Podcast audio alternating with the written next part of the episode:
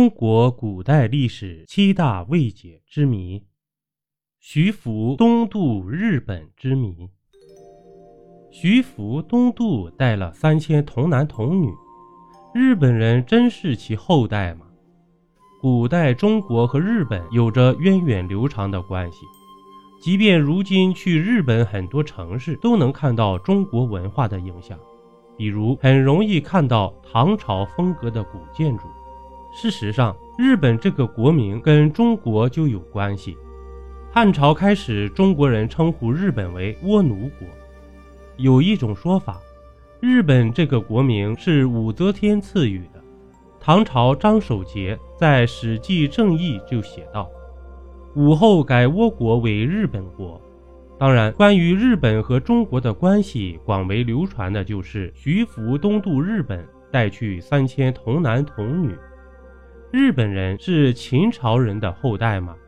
中国人是日本人的祖宗吗？这种说法靠谱吗？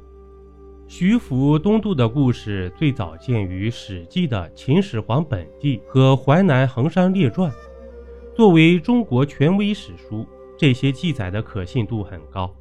秦始皇统一天下后开始巡游，一个重要原因就是寻找长生不老之药。就在此时，徐福对秦始皇说：“东方有三座仙山，蓬莱、方丈、瀛洲。山上的神仙那里有长生不老药，他愿带童男童女去求药。”秦始皇很是激动，立即答应了。结果，徐福在海上三月无果而返。徐福担心秦始皇怪罪，就诈称蓬莱仙药可得。但海中的大礁鱼十分厉害，船只很难靠近三座仙山，需要带更多的人。秦始皇信以为真，命令徐福再次东渡。结果，徐福率领三千童男童女一去不返。《史记》记载，徐福最终到了平原广德之后，便没有回来，在日本九州岛佐贺县主福町。如今还能看到徐福上陆地标志，这里是徐福当年上岸的地方。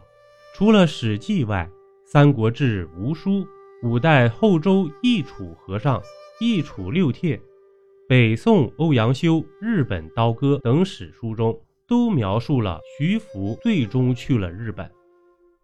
徐福因带来了先进的生产技术和工具，受到日本人的尊敬。而在日本和歌山县、广岛县、爱知县、秋田县、富士山等地，都有徐福活动留下的痕迹。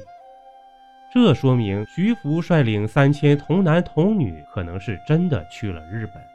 对于这个两千多年的争议，近些年来，专家们终于有了定论：日本早在徐福来日本之前，就已经生活着至少五十万土著。二零零三年，人类学专家在日本山梨县富士吉田市宫下义孝家中找到一本名为《宫下富士古文书》的藏书，该书又称《徐福古问场》，里面详细记载了徐福在日本的情况。这部书是孤本，无比珍贵。宫下义孝向专家表示，传说。宫下富士古文书是八百年前完成的，最早的那部分文章没有了，现存的为宫下祖先重写的。书中介绍了徐福到日本后代的情况。徐福把七个儿子全部改为日本姓氏，长子姓福冈，次子姓福岛，三子姓福山，四子姓福田，五子姓福田。田为火字边的田，六子姓福海，七子姓福柱，然后把他们分别派往七个地方，而徐福则自称秦之徐福。日本前首相羽田资就坚定认为自己家族就是徐福后代。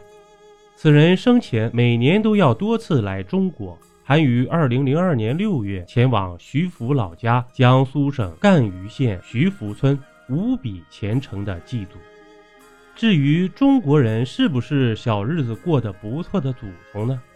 人家日本人都承认了，您还有什么不乐意的呢？